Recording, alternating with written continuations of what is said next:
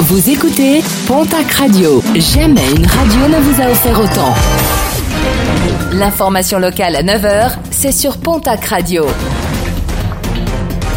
Bonjour Jean-Marc Courage Sénac. Excellente journée. Trois ressortissants polonais qui revenaient de Madrid interpellés par les douaniers à Bayonne. Ils ont été arrêtés au volant d'un fourgon dans lequel a été saisi pas moins de 31 kilos de cannabis, de la drogue planquée dans des cartons censés transporter de l'aide humanitaire pour l'Ukraine.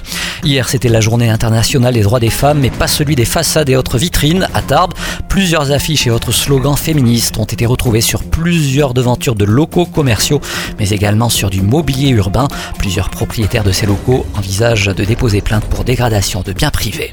Palettes, banderoles et pancartes devant l'entrée du dépôt essence de Fondère à Toulouse. Hier, plusieurs dizaines de personnes se sont retrouvées devant le site pour dénoncer l'augmentation des prix des carburants. Des manifestants qui espèrent inscrire le mouvement dans la durée et mobiliser plus de personnes. Ils demandent euh, par ailleurs au gouvernement des mesures rapides pour atténuer le coût de cette augmentation sur le pouvoir d'achat des Français. Objectif 60 000 visiteurs. Le salon régional de l'agriculture, ce sera dès demain du côté du parc des expositions de Tarbes. Les mesures sanitaires seront demandées à l'entrée du salon, comme nous l'explique Cédric Abadia, directeur du salon de l'agriculture, au micro de Sylvain Carrère. Tout en étant bien sûr dans le respect des, dernières annonces du, Premier ministre.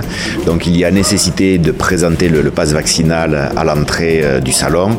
Ensuite, pas de port du masque à l'intérieur, pas de notion de, jauge, donc de personnes maximum sur le, site à un instant donné.